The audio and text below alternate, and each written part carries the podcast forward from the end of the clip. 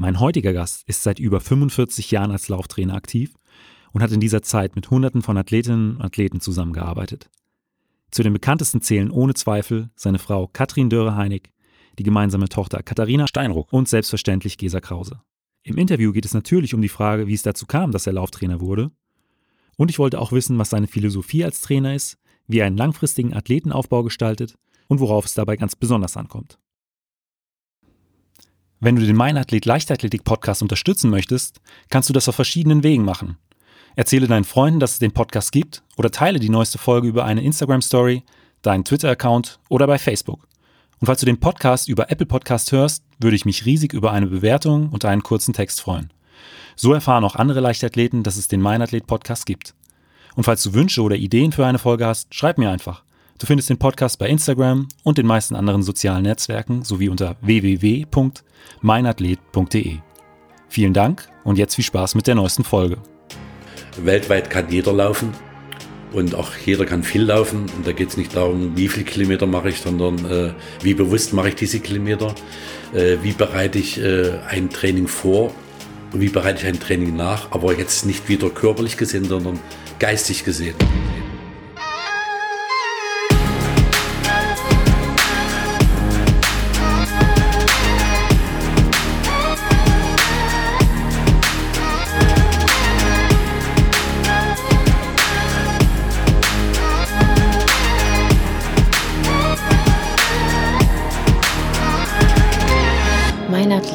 Leichtathletik-Podcast aus Frankfurt am Main. Herzlich willkommen, Herr Heinig. Ja, schönen guten Tag, hallo. Ähm, vielen Dank, dass Sie sich die Zeit äh, für das Interview genommen haben. Ähm, Sie sind ja einer der bekanntesten, erfahrensten, auch erfolgreichsten Lauftrainer, äh, den wir in Deutschland haben. Deswegen äh, freut es mich umso mehr, dass Sie heute die Zeit dafür das, für das Interview gefunden haben. Und ähm, da ist meine erste Frage ganz häufig, wie sind Sie eigentlich zur Leichtathletik gekommen? Ja, ich habe einen langen Weg hinter mir. Ich habe sieben Jahre von äh, 1965 bis 72 an der Kinder- und Jugendsportschule in Leipzig äh, als Sportler Sprinter gewesen. Habe es auch mal auf eine Zehner Zeit gebracht. Äh, damals natürlich noch handgestoppt auf Aschenbahn. Und ja, eigentlich wollte ich immer Sprinttrainer werden. Habe dann äh, studiert äh, in Leipzig an der Deutschen Hochschule für Körperkultur, fünf Jahre, also vier Jahre Diplomsportlehrer, dann noch ein Jahr äh, für den äh, Leistungssportbereich. Und äh, Sie haben gerade gesagt, Sie, Sie wären gern Sprinttrainer geworden. Wie ist es dann dazu gekommen, dass Sie im Laufbereich Trainer geworden sind? Ja, nachdem ich fünf Jahre in sogenannten Trainingszentren gearbeitet habe, wo wir mit Kindern und Jugendlichen gearbeitet haben, was für mich sehr, sehr wichtige Etappe war. Gleichzeitig war ich noch Sportlehrer an verschiedenen Schulen in Leipzig, so dass ich sag mal von der Basis auf eigentlich das Handwerk lernen konnte, äh, was mir heute noch äh, immer zugute kommt. Äh, ja, und dann habe ich mich mal beworben beim SCDFK, das war damals der führende Sportclub in Leipzig, äh, als Sprinttrainer und wurde mir auch zugesagt und äh, wo dann das letzte Gespräch stattfand, äh, Anfang Januar 1980 hieß es ja, äh, ist aber sehr langer Sprint. Ich dachte, ja gut, 400 Meter, das kannst du auch. Und dann stellte man mir eine Trainingsgruppe vor, das waren Mittelstrecklerinnen, also Mädels so zwischen 18 und 23. Und da war ich erstmal perplex und habe auch zwei Jahre gebraucht, mich mit dieser Situation überhaupt zu, zurechtzufinden. Für mich war Leichtathletik ging maximal bis 400 Meter, alles andere war für mich irgendwie äh, äh, ja nicht greifbar. Und äh, Sie haben schon gesagt, Sie hatten dann erstmal zwei Jahre gebraucht, um sich tatsächlich darauf einzustellen. Gab es dann aber irgendwie einen, äh, einen Schlüsselmoment, bei dem Sie gesagt haben, okay, äh, das äh, mit dem Laufbereich ist doch gar nicht so schlecht? Ja, Schlüsselmoment war sicherlich, äh, wer mich kennt, weiß es, ich habe mich dann irgendwann doch reingekniet und äh, wo ich dann 83 im Herbst hieß es, jetzt kannst du in eine 400 Meter Truppe Männer und Frauen übernehmen beim SCDFK, hatte ich dann aber schon äh, eine eigene Gruppe langsam aufgebaut. Man hat natürlich dann auch äh, engeren Kontakt zu diesen äh, jungen Menschen und äh, dann habe ich einfach gesagt, jetzt will ich nicht mehr. Jetzt bleibe ich hier und äh, äh, dann war ich auf einmal Mittelstreckentrainer bis hin zum Marathon und hat mir dann auch recht gegeben, 84, dass Katrin, also meine Frau, dann 84 das erste Mal in Osaka gleich einen Marathon gewonnen hat und damit war klar, wir fahren nach Los Angeles und dann kam der Boykott äh, der sozialistischen Staaten, wenn man das so sagen darf heutzutage. Und ja, und da war natürlich der erste Tiefschlag. Deshalb kenne ich mich mit der Fragen der Pandemie jetzt etwas aus, wenn Olympia ist jetzt nur verschoben, damals fiel es aus. Ja. Und äh, das ist ja dann 84 nochmal, äh, 80 das erste Mal, da war ich gerade, hatte ich gerade angefangen, hatte ich auch eine junge Frau, die so knapp äh, 200 gelaufen war. Die hätte es vielleicht gar nicht geschafft, weil wir eben Leute mit 1,58, 1,59, 1,57 hatten. Ja, und so habe ich halt so zweimal äh, Olympia äh, nicht mitmachen dürfen. Und gab es in dieser Anfangszeit, äh, ich sag mal, einen anderen Trainer, von dem Sie vielleicht das eine oder andere gelernt haben oder einen Mentor? Also ich habe sehr, sehr viel von den Trainerkollegen damals gelernt. Äh, Walter Schmidt, äh, der Trainer von Walter Czapinski, um einen zu nennen, oder auch der Klaus Kegel aus Magdeburg, die natürlich im äh, Marathonlauf zu Hause waren. Und äh, dort habe ich die ersten, die erste Zeit eigentlich nur zugeguckt, kopiert habe vieles übernommen, weil ich gesagt habe, was die machen, muss ja gut sein und habe dann Jahr zu Jahr natürlich auch dazugelernt und habe dann eigene Erfahrungen gemacht. Aber am Anfang habe ich eigentlich nur das Training von erfolgreichen Trainern kopiert, weil ich sagte, wenn das funktioniert, dann funktioniert das auch, wenn du das machst, mehr oder weniger. Und ja, und so habe ich mich dann langsam äh, eine eigene Philosophie sich entwickelt. Aber wie gesagt, das ging über Jahre. Ähm, Gibt es da auch noch so ein paar Sachen, die Sie bis heute mitgenommen haben von, äh, von, von diesen Trainern? Ja, die Geduld äh, auf jeden Fall. Wie lange braucht ein junger Mensch, gerade im Langstreckenbereich oder auch in der Mittelstrecke, Marathon natürlich, wie lange braucht man, um eine sportliche Leistung zu entwickeln? Ja, diese äh, physiologischen Werte, das ist nicht ein Training äh, mit mal Laktat nehmen und jetzt klappt's, sondern das ist ein, ein langer Prozess. Und äh, das kommt mir heute natürlich auch noch zugute, dass ich gerade mit jüngeren Athleten sage, okay, ihr müsst Geduld haben. Also diese Sternchen, die schnell aufklimmen und wieder verlöschen, die gibt es immer, die gab es auch damals, aber ich habe halt gelernt, äh, mit sehr viel Ruhe und äh, Geduld äh, an der Sache zu arbeiten und wer das ja verfolgt hat, hat das ja gesehen. Also äh, ich habe viele, viele Jahre gebraucht, um mit Gesa dorthin zu kommen, wo sie im letzten Jahr war. Und auch da kommt natürlich der Athlet und stellt Fragen, äh, warum dauert das so lange? Ich laufe jetzt schon das dritte Jahr, 919 oder 918 oder 923. Ich möchte auch mal vorne mitmischen. Und dann so einen Athleten klar zu machen, zu sagen, okay, das braucht Zeit, äh, weil viele Komponenten sich entwickeln müssen. Äh, und äh, ja, und wie gesagt, im letzten Jahr hat es ja dann so geklappt, wie ich mir es vorgestellt habe. Ähm, Sie haben es jetzt schon angesprochen, Geduld ist für Sie ein, ein, wichtiger Punkt, aber was sind denn so Ihre grundsätzlichen Trainingsprinzipien oder Ihre Trainingsphilosophie? Ja, das ist eigentlich auch ganz einfach. Ich trainiere nur das, was ich selbst verstehe. Das heißt also, äh, ich bilde mich natürlich auch weiter. Ich lese natürlich auch internationale Literatur, was so auf der Welt passiert. Äh, ich bin sehr oft in Kenia gewesen, glaube jetzt schon 19 oder 20 Mal. Äh, dort sieht man natürlich, was täglich gemacht wird und dort kann man Erfahrung sammeln, dort kann man beobachten. Äh, ich bin oft in Kenia 50 Prozent beim eigenen Training, also meiner Athleten und 50 Prozent beobachte ich, was passiert äh, mit diesen erfolgreichsten Athleten und äh, Schlussfolgerungen ziehen, natürlich solche Prozesse auch langfristig mit zu beobachten, äh, denke ich mal, ist wichtig. Man kann es auf den Punkt bringen. Also ich sehe das wie ein Hausbau. Ich fange mit dem Keller an und das Dach kommt zum Schluss. So, und der Kranz oben drauf, wenn das Dach steht, richtfest ist dann der Wettkampf, der dann richtig laufen soll. Also das ist für mich eine Philosophie, klingt jetzt sehr einfach, aber wie gesagt, das, das bringt es.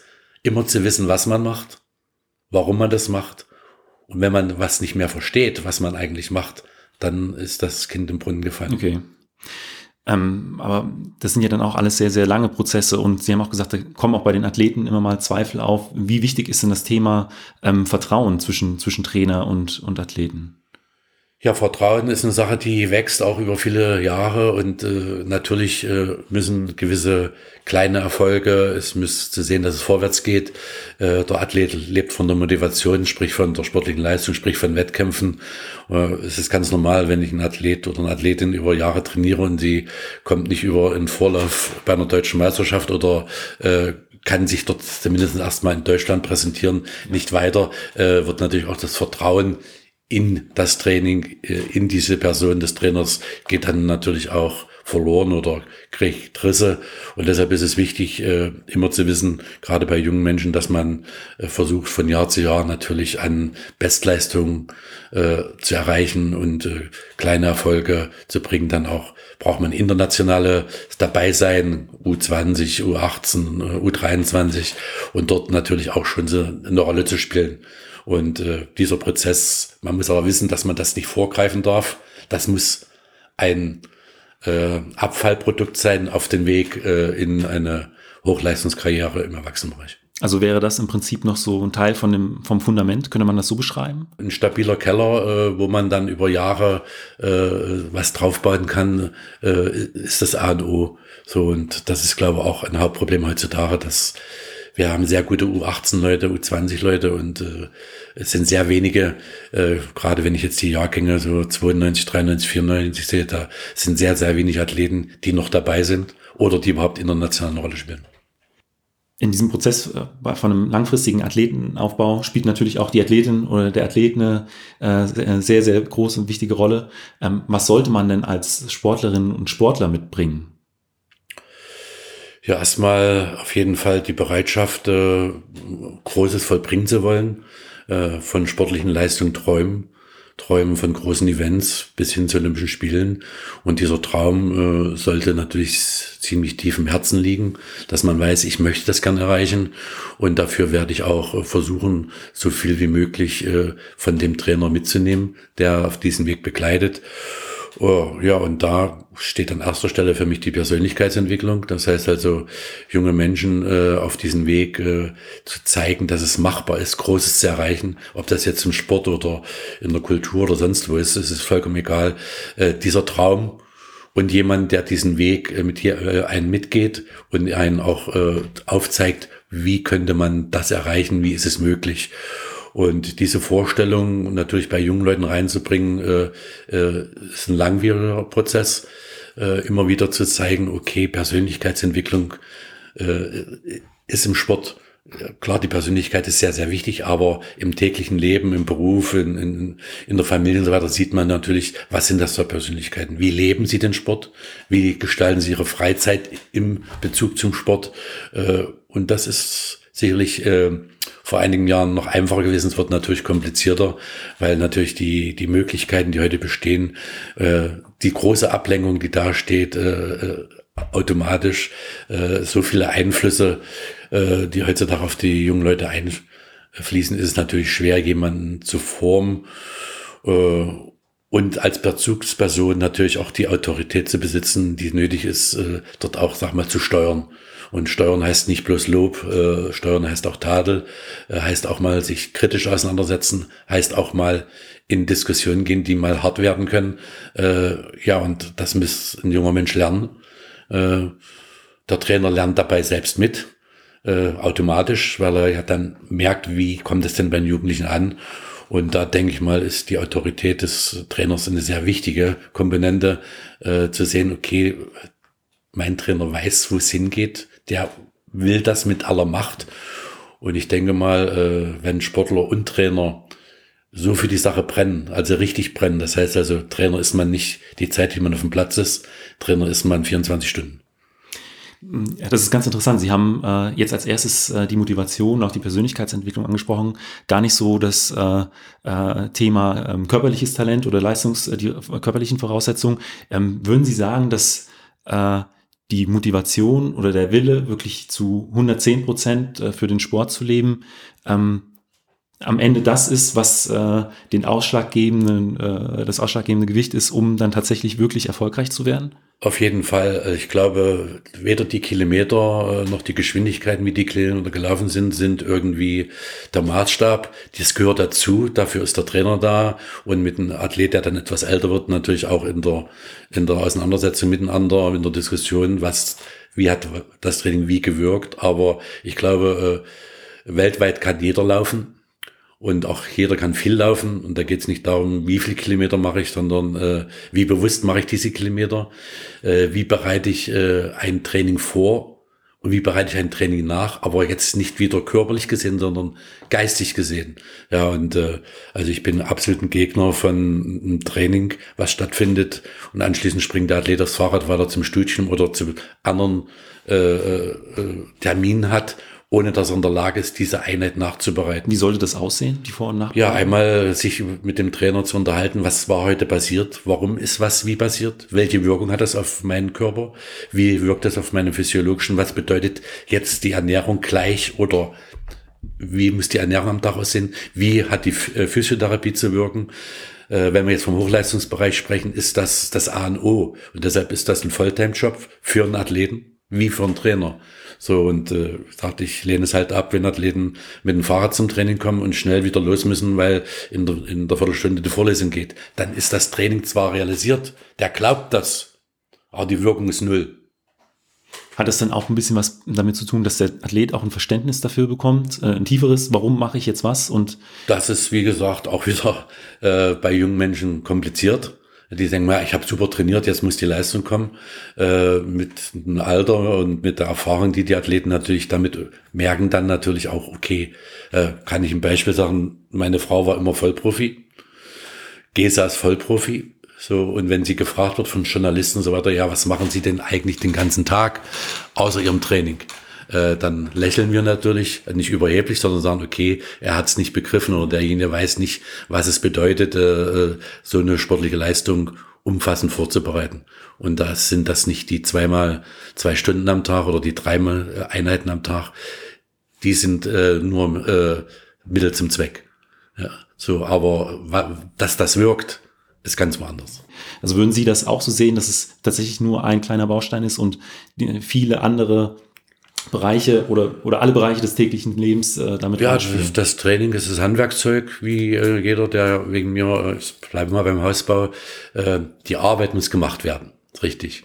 Aber äh, ist derjenige dabei, hat der Gedanken, wie kann er das besonders gut herrichten, wie kann er Ansprüchen von dem Bauherrn äh, nachkommen, wie möchte der das, wie sollte das am Ende aussehen, das muss alles Hand und Fuß haben. Ja, wenn ich heutzutage ein Haus baue und muss anschließend drei Jahre noch äh, das noch nachrüsten und das noch nachrüsten und das noch nachrüsten, das ist dann ein schlechtes Training.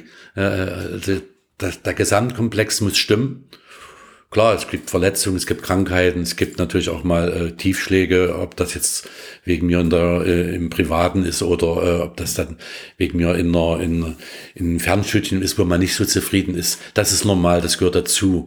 Aber deshalb darf ich meinen Weg nicht verlassen. Wenn ich denn so ein großes Ziel habe, also meinen Traum zu verwirklichen, ich möchte mal bei Olympia oder bei einer WM äh, auch mal nicht bloß dabei sein, ich möchte dort auch äh, mitgestalten. Sie hatten ähm, vorhin auch angesprochen, dass Sie schon sehr, sehr häufig in Kenia im, im Trainingslager waren. Ähm, inwieweit spiel, spielen Trainingslager auch äh, jetzt gerade Kenia äh, eine Rolle in Ihrer langfristigen äh, Arbeit mit, mit Athletinnen und Athleten? Ja, ist ja bekannt, ähm, dass Hypoxie-Training, also Höhentraining, das entscheidend ist für einen Ausdauerathleten.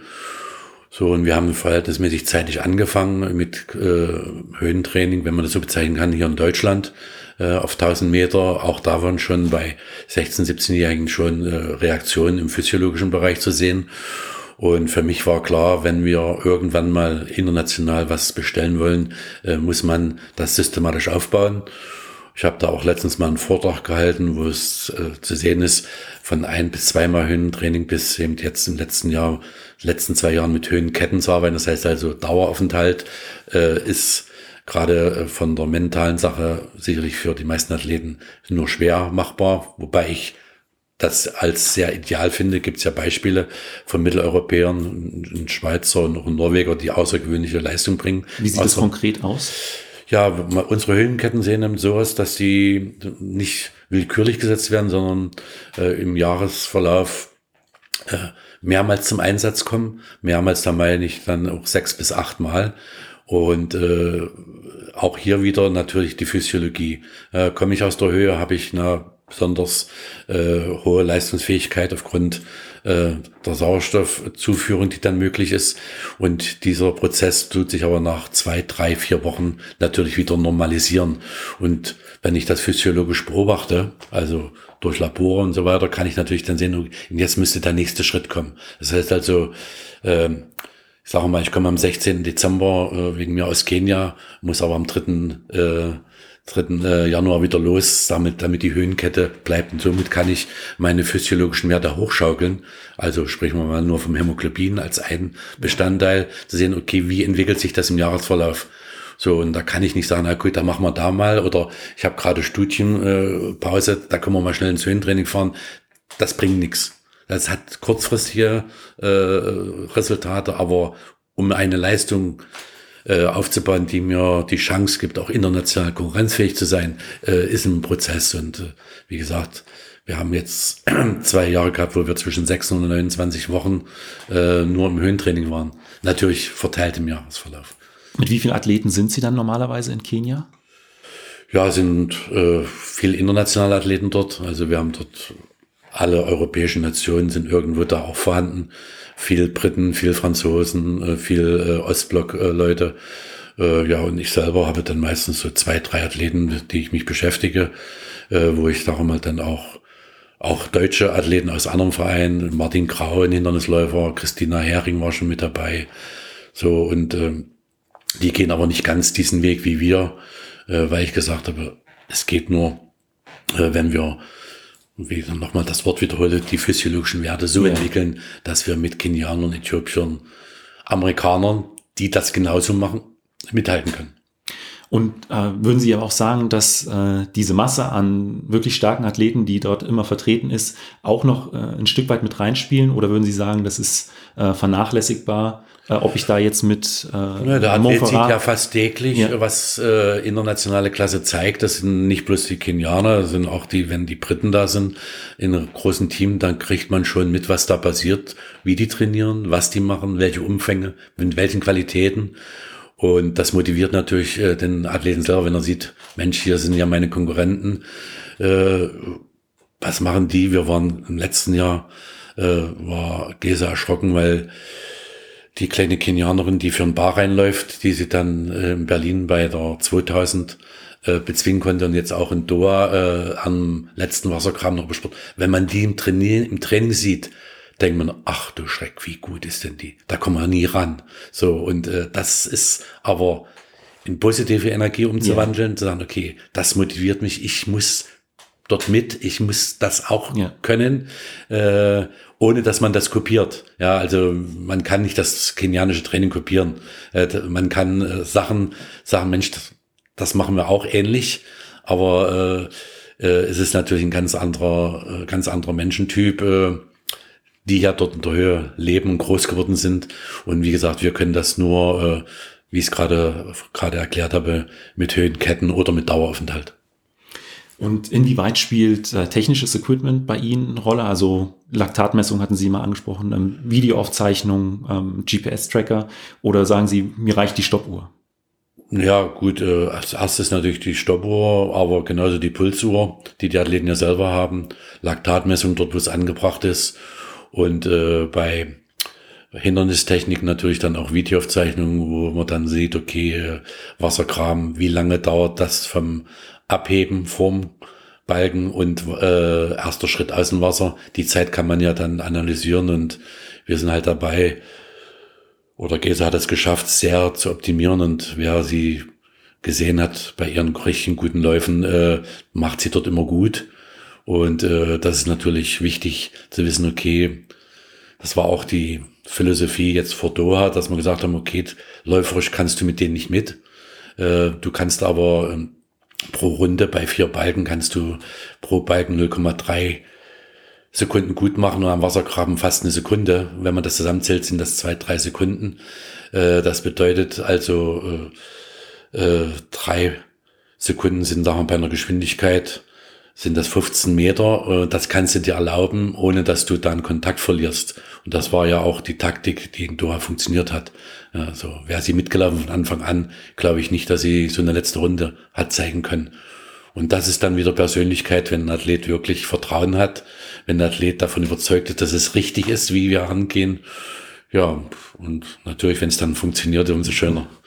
Aber es äh, hat mich, erinnert mich ein Stück weit auch an ähm, die Herangehensweise der deutschen ähm, 4x100 Meter Staffeln, wo die Einzelzeiten jetzt auch nicht unbedingt äh, in, in die äh, Top-Bereiche hineinreichen, aber durch die Wechsel, durch die wirklich sehr, sehr guten Wechsel, da schon äh, auch gute Platzierungen bei rauskommen. Also im Prinzip bei, bei den 3000 Meter Hindernis ist es eben die, die Überquerung äh, der, der Hindernisse, wo man dann tatsächlich mit einen geringen körperlichen Aufwand dann ja doch nochmal 15 Meter ohne weiteres herausholen kann. Ja, man muss die eigenen äh, Vorteile natürlich nutzen, um zu sehen, okay, was kann ich gut machen, wie muss ich mich verhalten im Rennen und bei einer 400 Meter Staffel ist natürlich klar, wenn ich ideale Wechsel habe, die, sagen wir, immer so kurz bei Höchstgeschwindigkeit stattfinden, kann man natürlich auch äh, Athleten, die vielleicht 89 laufen äh, und die dann aber fast stehen beim Wechsel, dann kann man schon was erreichen. Ja. Und das ist halt, äh, ja, das ist unser Know-how, das müssen wir schon auch mit in die Waagschale werfen. Und inwieweit spielt das Auge des Trainers äh, mit, äh, eine, mit eine Rolle? Ja, sicherlich mit einer entscheidender im täglichen Trainingsprozess zu sehen, äh, wie der Athlet äh, drauf ist, mental. Äh, wie gesagt, es gibt Höhen und Tiefen wie bei jedem Menschen, um dann äh, das, die richtige Entscheidung am richtigen Tag, das richtige Training zu machen. Ein Plan ist gut. Ja, ich habe auch Konzeptionen, die über zwei bis vier Jahre laufen. Die ist jetzt ja dieses Jahr ausgelaufen. Jetzt bin ich dabei, was Neues zu erstellen. Äh, ja, zu wissen, das ist der Plan, aber der ist nicht gesetzt, der ist nicht in Stein gehauen, der steht zwar da und Athleten neigen dazu, dass, oh, mein Trainingsplan, den muss ich jetzt hundertprozentig machen. Und da ist es jetzt wichtig, dass ein Trainer fort ist, dass der auch sieht, seinen Athleten, wenn es geht, fast täglich. Äh, das wäre die Ideallösung, zu sagen, okay, hier äh, Zahn zulegen oder hier lassen wir mal ein, zwei Tage mehr Regeneration ran. Und das ist halt in der Fernbetreuung kompliziert. Äh, glaube auch, dass es das Mango ist und äh, äh, bei vielen, die halt auf Fernbetreuung arbeiten müssen oder wollen. Äh, ich glaube, es ist wichtig, dass äh, ein Trainer äh, in großen Zeitraum im Jahresverlauf den Athleten, ich sage fast täglich, äh, sieht, beobachtet äh, und auch einschätzen kann, wann ist es wichtig, das Richtige zu machen. Und gerade dann in der Vorbereitung auf Wettkämpfen, also so haben wir so diese letzten sechs, acht, 16 Wochen und dann Vorsicht, sollte man dann schon ganz gewissenhaft dabei sein und zu sehen, wie wirkt das Einzelne, um dann zu sagen, okay, auf dem Dach top fit zu sein, äh, ist immer noch äh, eine kleine Kunst und man sitzt manchmal selbst daneben und das passiert mir genauso wie jeden anderen auch, dass ich sage, Mensch, das war hier nicht die richtige Entscheidung und darüber müssen wir reden. Ja, und dann gibt es eben doch mal Negativerfolge, wenn man das so schön sagt, wo man sagt, okay, klar, dann fragt der Journalist ja, wie läuft äh, eine Gesa bei 1500 Meter, äh, 20 Meter hinterm Feld und vier Wochen oder fünf Wochen später wird sie Europameisterin. Wie, wie hängt das zusammen?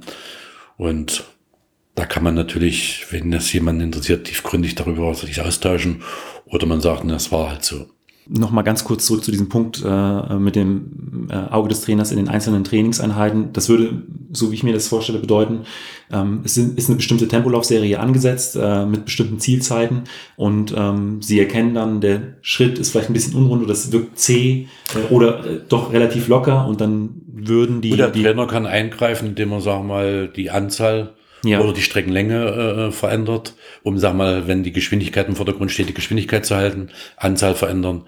Äh, natürlich auch darauf eingehen, zur Not auch mal eine Einheit abblasen und sagen, okay, mal zwei, drei Tage regenerieren und dann mit höherem Niveau wieder zu schaffen. Und da ist es wichtig, dass man eben nicht sagt, okay, hier stehen 20 mal 400 drauf, äh, du machst jetzt 20 mal 400 und nach dem 12. Tag sieht schon schlecht aus. Ja.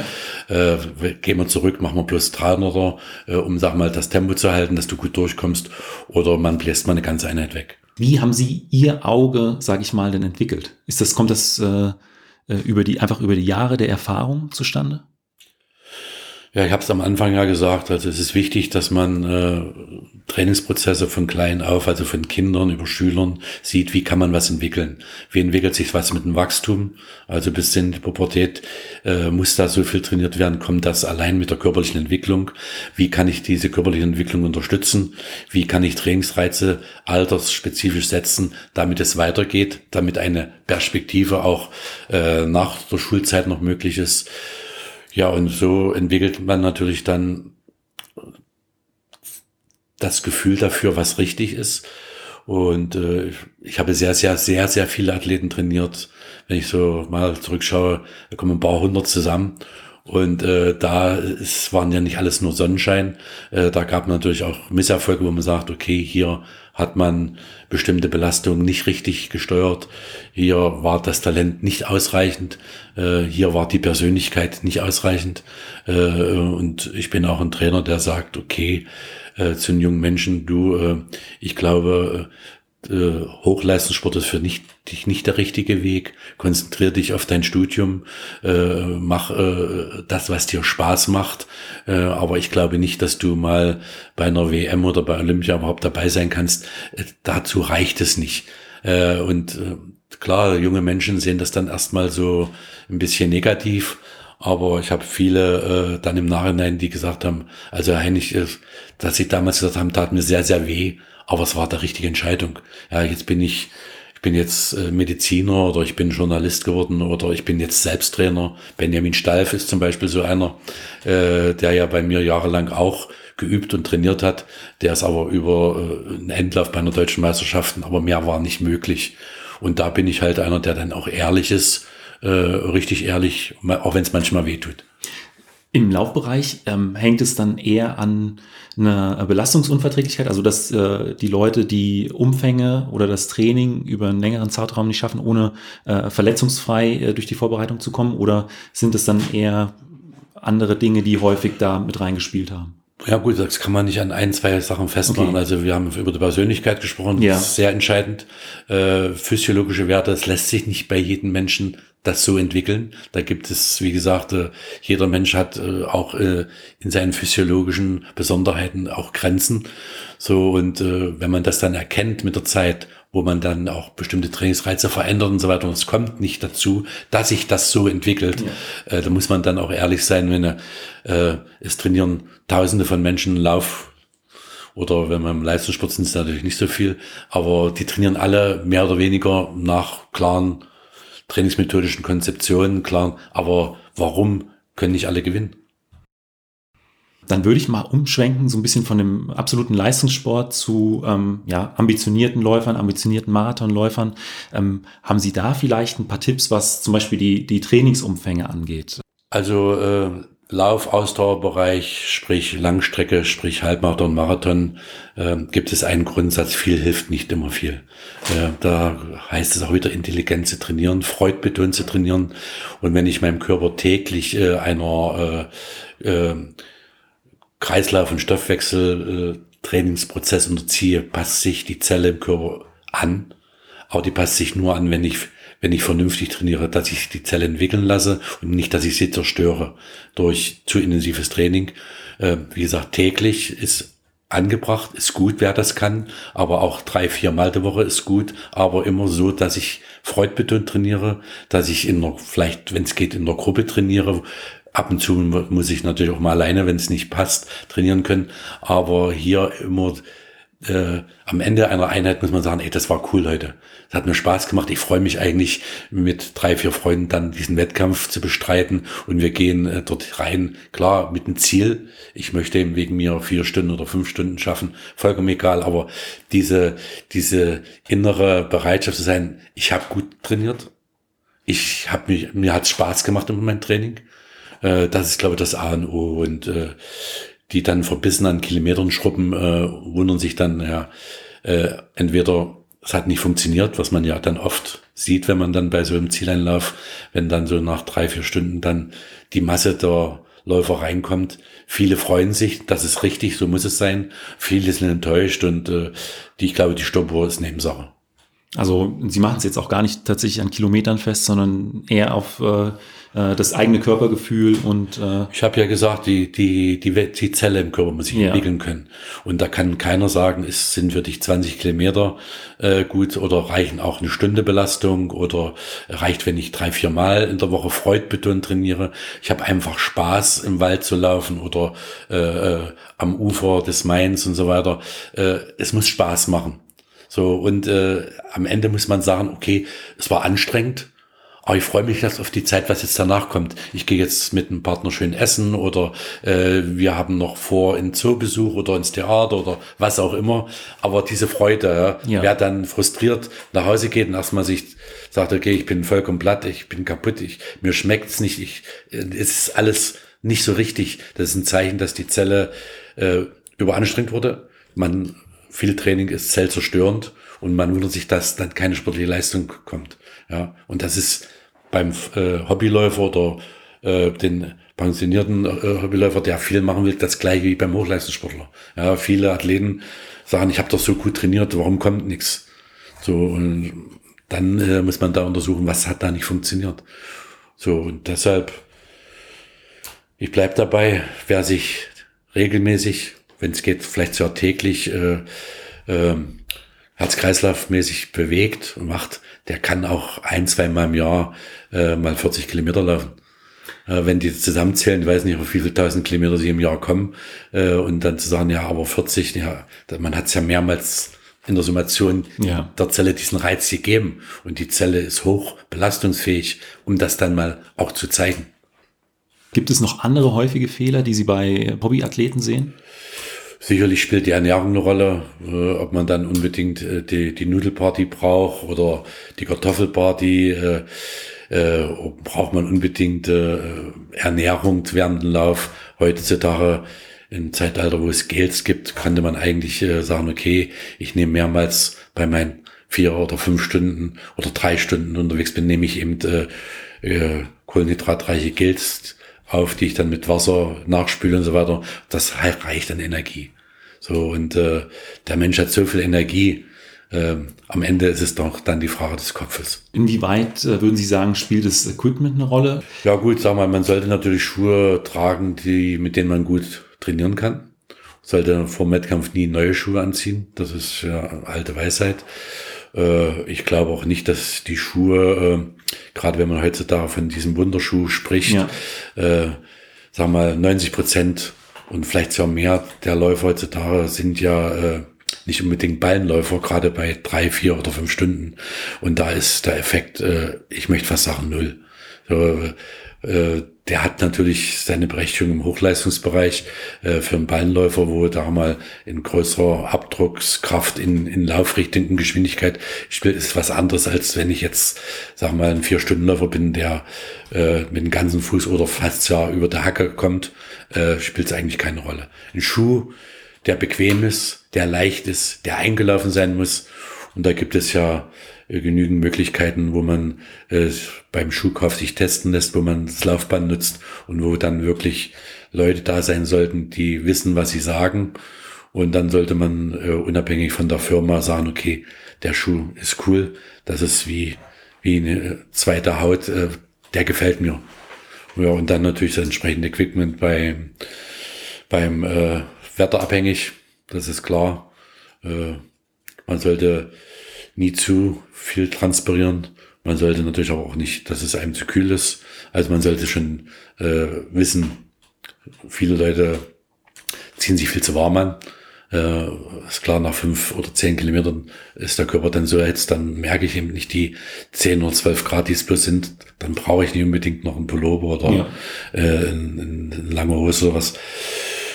Ja, wie gesagt, dort vorrangig die Ernährung. Äh, Gerade auch in der Woche vorm Wettkampf mit Kohlenhydratreich zu speisen, wenig äh, äh, schwerverdauliche Sachen. Ja, und dann wetterabhängig natürlich Flüssigkeit zu sich nehmen, aber eben auch nicht trinken, trinken, trinken, weil das nimmt wieder die Energie aus dem Körper für die für Magen- und Darmtätigkeit, die dann sein muss. Äh, man sollte dann schon auch im Training, wenn man dann halt sagt, okay, am Wochenende machen wir einen Zwei-Stunden-Lauf mit Freunden, da sollte man dann schon auch die Möglichkeit haben, entsprechend durch äh, Gürtel mit Flaschen und so weiter äh, sich darauf vorzubereiten. Also nicht beim Wettkampf das erste Mal auch dann was zu sich nehmen zu wollen, während des Laufens. Dann ähm, komme ich noch mal kurz zurück zum Leistungssport. Ähm, wie schätzen Sie denn äh, im Moment Deutschlands äh, Läuferzukunft ein? Oh, das ist eine sehr, sehr komplizierte Frage, weil wir haben, ich habe es vorhin mal angedeutet, ich glaube, wir haben in, gerade im Nachwuchsbereich U18, U20, um das mal zu nennen, äh, immer wieder viele junge, äh, talentierte Mädels und Jungs, die auch schon mit sehr guten Leistungen äh, dastehen. Und äh, ja, wie gesagt, es ist heute die Aufgabe, in dieser Zeit diese jungen Menschen langfristig weiterzuführen, ihnen äh, aufzuzeigen, welche Möglichkeit geht es nach Schulabschluss, welches Studium wäre angebracht, äh, wenn man Hochleistungssport betreiben will. Besteht die Möglichkeit vielleicht auch, äh, die Sportförderung der Polizei oder der Armee aufzunehmen für einen gewissen Zeitraum, um, sag mal, diesen Sport äh, auch professionell machen zu können. Ja, und dann äh, ist es jetzt wichtig, dass eine neue Trainergeneration heranwächst. Äh, Großteil der Trainer, Kurt Ring, äh, Tone Kirschbaum, ich selber, wir sind alle im Altersbereich der Rente oder haben sie schon erreicht. Und äh, ja, die jungen Leute müssen sich auch in dieser Zeit die Zeit geben, äh, zu sagen, okay, ich kann nicht in zwei Jahren nach meinem Studium Hochleistungsathleten betreuen. Betreuen schon, aber nicht trainieren. Äh, das wird manchmal vergessen, äh, weil einfach der Erfahrungswert nicht da ist. Wie kann man sowas vorbereiten?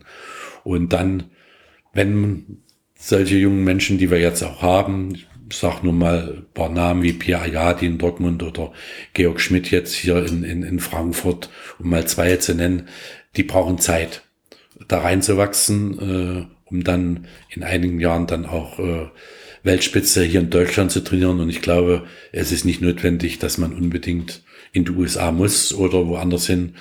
Äh, ich bin offen für internationale Trainingsgruppen, ähm, aber das sollte nicht so weit gehen, dass man äh, dann hier in Deutschland äh, in, in schwarze Felder lässt.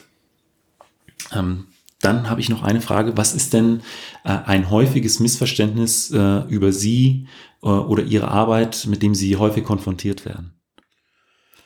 Ja, also die ersten Jahre auf jeden Fall, dass ich vor in, in Verruf stand, äh, sehr hart zu trainieren, sehr brutal zu trainieren. Äh, auch war mein Umgangston manchmal kritisch, aber äh, wer dann in der Gruppe war, hat dann festgestellt, dass es gar nicht an dem ist. Äh, gut, ich war oder bin immer ein Trainer, äh, der äh, gewisse Autorität ausstrahlt das heißt also, äh, es kann kein 14 oder 15 oder 17 Jahre gleich hier mit du und kumpelmäßig mit mir umgehen.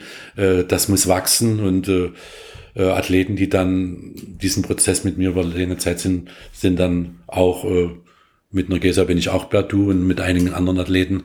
Aber wie gesagt, das ist nicht, das ist nicht der Start. Also hier muss erstmal, und das kommt natürlich nicht immer gut an. Ja, und die Konsequenz vielleicht, äh, die Konsequenz auch in, in harten Situationen, in Trainingssituationen auch mal zu sagen, okay, du kannst halt jetzt keine Geburtstagsfete machen oder Party. Du kannst halt nicht am Wochenende zur Oma fahren, weil die 90. Geburtstag hat oder 91. Äh, du musst erst dein Training machen, bevor das sein kann. Und äh, gerade äh, in bestimmten Zeiträumen, wo es notwendig ist, äh, kann ich dann auch schon sehr konsequent sein und auch für den einen oder anderen vielleicht ein bisschen zu autoritär, aber äh, das Ziel, wenn das Ziel der Athlet und der Trainer gemeinsam haben und äh, ich lebe das, die sportliche Leistung genauso wie der Athlet, bloß dass ich nicht, nicht auf der, nicht laufen tue. Äh, wenn das übereinstimmt, dann merkt man auch, äh, ja, äh, wenn man dann in Trainingslachen dabei ist, also viele, viele Athleten, die dann erstmalig dabei waren, sagen, das war das coolste Trainingslager, habe ich noch nie erlebt. Mit so viel Lachen, so viel Spaß, so viel ist Sinn in dem ganzen Training, was stattgefunden hat. Ja, und diese Missverständnisse, wie gesagt, damit muss ich leben. Dann komme ich jetzt schon zu den fünf Fragen, die ich jedem meiner Gäste stelle. Und da ist der erste immer, ist die erste Frage immer, was war Ihr äh, schönster Wettkampf? Was muss nicht der erfolgreichste gewesen sein aus Trainersicht? Das ist ganz, ganz schwer. Da müsste ich eigentlich sagen, äh, äh ich muss es halbieren. Also äh, die Olympiamedaille meiner Frau 1988 äh, wird unvergessen bleiben, weil es für mich unerwartet kam und äh, weil es erstmals bestätigt hat, dass wir richtig gearbeitet haben. Also das ist, da kriege ich noch Gänsehaut. Und natürlich dann auch die, den Hattrick in London, dreimal in Folge London Marathon zu gewinnen, ist einmalig, gab es nie wieder bis jetzt. Man hat zwar schon dreimal gewonnen, aber nicht in Folge. Ja, und dann äh, die zweite Abteilung ist natürlich dann die Karriere äh, mit Gesa langfristig mit 15 übernommen, über U20 EM, U23 EM bis hin zu den jetzigen Erfolgen, die ich nicht aufzählen muss. Äh, ja, und dann natürlich auch das negativste Erlebnis war natürlich London mit dem Sturz äh, gut vorbereitet und äh, da hat man dann auch wieder mal als Trainer gemerkt, dann gibt es eben solche Tiefschläge, die nicht vorherzusehen waren. Ja, wie gesagt, einen hervorheben möchte ich eigentlich nicht. Ähm, aber vielleicht noch mal ganz kurz zu den Olympischen Spielen 88 in Seoul. Haben Sie da noch so einen äh, Moment in Erinnerung, ähm, der sich bei Ihnen eingebrannt hat? Ja, ich durfte nicht mitfahren, äh, weil ich äh, nicht, sag mal, systemtreu war, wie man das so damals gesagt hatte. Ich habe also Olympia am Bildschirm verfolgt mit Freunden und äh, wir haben gesagt, okay, läuft da mit und schönes Erlebnis, wird sich freuen und äh, der Wettkampf ging los und sie war immer in der Spitzengruppe mit und auf einmal äh, die Spitzengruppe wurde kleiner und ich dachte, ich sehe nicht richtig, die kann dort auf Medaille laufen. Wie gesagt, kriege ich jetzt noch Gänsehaut. Und ähm, ja, ich glaube, wir haben dort getobt in unserer Wohnung. Es war, also es äh, wie gesagt, überraschend. Und äh, ja, gut, äh, ich war ja damit mit Katrin schon zusammen, wir waren ja schon Partner, oder Lebenspartner und ja, äh, ja, das ist, kann ich eigentlich nicht in Worte fassen. Ähm, den schwierigsten Wettkampf hatten Sie auch schon direkt mit angesprochen. Das war äh, der, der Sturz von Gesa. Ähm, deshalb würde ich dann noch mal ganz kurz äh, zum Training zurückkommen. Ähm, Gibt es denn Trainingsinhalte, äh, von denen Sie wissen, die sind einfach wichtig für die Entwicklung, aber als Trainer ähm, finde ich das jetzt nicht mehr so besonders prickelnd. Äh, könnte ich darauf verzichten? Also es gibt eigentlich kein Training, was ich mit meinen Leuten machen, auf was ich verzichten könnte. Gibt es nicht. Also dann wäre es nicht in meinem Plan. Ja. Wenn ich jetzt eine Einheit hätte, es gibt klare Einheiten, die sind sehr schwer, äh, gerade wenn dann im Dauerläufer draufstehen, äh, über bestimmte Streckenlängen, äh, wo auch noch Geschwindigkeit erreicht werden muss und so weiter. Aber jetzt habe ich eigentlich keine Trainingseinheit oder keinen Trainingsinhalt, auf den ich verzichten könnte. Aber gibt es Trainingseinheiten, auf die Sie sich besonders freuen? Bestimmte Tempolaufeinheiten, technische Dinge? ja, das ist auch wieder zeitabhängig. Im Herbst sind es natürlich die hohen Umfänge, äh, wo ich dann sage, okay, äh, gerade auch Kraftausdauertraining äh, am Berg, interessant, wie man dann auch die Charaktere kennenlernt. Äh, ja, und dann natürlich äh, das Techniktraining, gerade was jetzt äh, die Hindernisse angeht, eine Einheit, die ich sehr gerne mache. Klar, die Tempoläufe, Intervalle, immer interessant, vor allem wenn man eine Laktatmessung macht, so festzustellen, okay, wir äh, sind unterschwellig, wir müssen ein bisschen mehr Tempo machen oder wir sind etwas äh, zu hart, wir müssen ein bisschen reduzieren. Das sind so Einheiten, wo, sag mal, die Steuerung besonders groß ist. Ja, beim Dauerlauf kann man nicht viel steuern, da äh, geht, hat man eine Pulsuhr. Äh, äh, bei bestimmten Dauerläufen, gerade im Trainingslager, fahre ich auch nur mit dem Rad mit. Äh, aber äh, meistens sind es ja jetzt Gruppen. Und wir haben ja großen Wert drauf gelegt, dass wir auch uns international dann dort äh, äh, anderen Athleten mit anschließen, damit, sag mal, diese Gruppendynamik äh, gewährt äh, bleibt. Meine letzte Frage ist immer, was würden Sie jungen Athletinnen, Athleten oder auch jüngeren Trainern mit auf den Weg geben wollen? Geduld, Vertrauen, äh, natürlich auch äh, hinterfragen. Äh, ab einem bestimmten Alter sollten die Athleten hinterfragen, warum trainiere ich das? Welche Wirkung hat das auf meinen Körper? was, warum habe ich das jetzt so gemacht, was war da wichtig und dann die natürlich die Zeit, die sich der Trainer nehmen muss, zu erklären, warum dieses, dieser Trainingsreiz, was bringt der an deinem Körper instande, was passiert morgen? Es kann sein, du stehst auf, hast Muskelkater. Warum ist das so? Was passiert in deinem Körper? Wie lange sind Regenerationsphasen? Wie passe ich mich jetzt daran an? Also äh, diese ähm, diese Erfahrung, die der Athlet machen muss, aber auch der Trainer. Und das kann aus meiner Sicht eigentlich, egal wie gut der junge Kollege studiert hat, äh, das kann er nur, weil jeder Mensch anders reagiert. So zu, und da ist es wichtig, dass man natürlich Gruppendynamik hat, aber auch in der Gruppe jeden Einzelnen als Individuum beobachtet und auch betreut und steuert. Also Gruppentraining, wenn alle immer alles machen, ist für die wenigsten das Richtige. Für den einen ist es vielleicht gut und für fünf andere ist es unterschwellig oder überschwellig. Janik, vielen Dank für dieses Interview. Ich bedanke mich für die Möglichkeit. Falls euch die Folge gefallen hat, hinterlasst mir doch einfach eine Bewertung bei Spotify, iTunes oder eurem Podcatcher und abonniert den Podcast. Vielen Dank und bis zum nächsten Mal.